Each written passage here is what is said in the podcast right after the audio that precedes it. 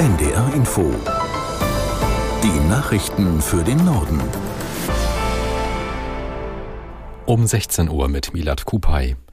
In der Nordsee vor der niederländischen Küste laufen Vorbereitungen, um den brennenden Autofrachter zu verlegen.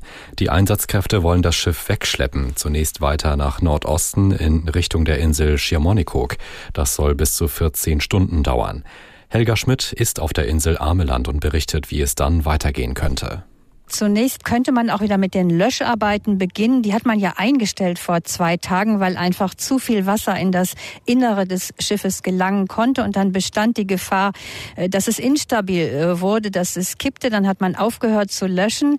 Das könnte man äh, wieder beginnen, wenn das Schiff vor einem provisorischen Anker liegen sollte. Es gibt aber auch eine zweite Möglichkeit, das nennen die Experten hier, kontrolliertes Abbrennen. Das kann man auch machen, um dann mit der Bergung der Autos auch des Treibstoffes an Bord zu beginnen.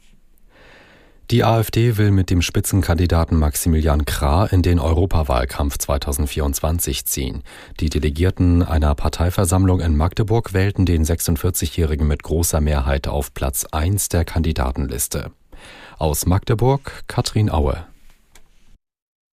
Maximilian Krah kommt aus Sachsen und ist Beisitzer im AfD-Bundesvorstand. Seit 2019 ist er zudem Mitglied im Europaparlament. Allerdings war er dort in den vergangenen Monaten höchst umstritten. Zwischenzeitlich war er sogar aus der Fraktion suspendiert, unter anderem wegen Betrugsverdachts.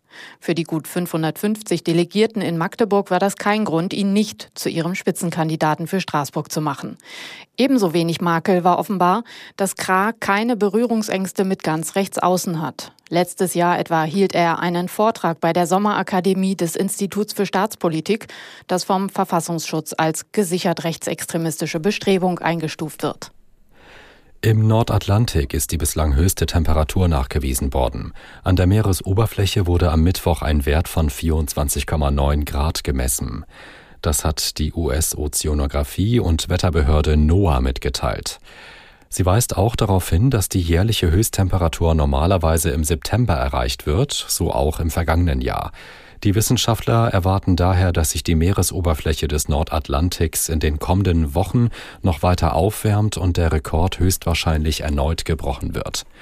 Ein Temperaturrekord war diese Woche auch schon aus dem Mittelmeer gemeldet worden mit 28,7 Grad.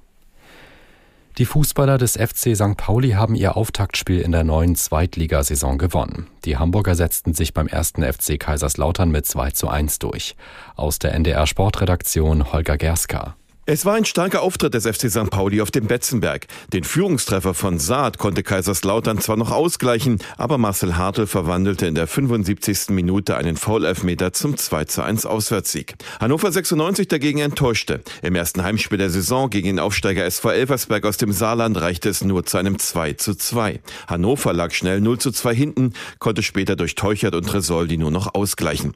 Der VfL Osnabrück kassierte im ersten Heimspiel nach dem Wiederaufstieg durch ein spätes Gegentor eine 2 zu 3 Heimniederlage gegen den Karlsruher SC. Soweit die Meldungen.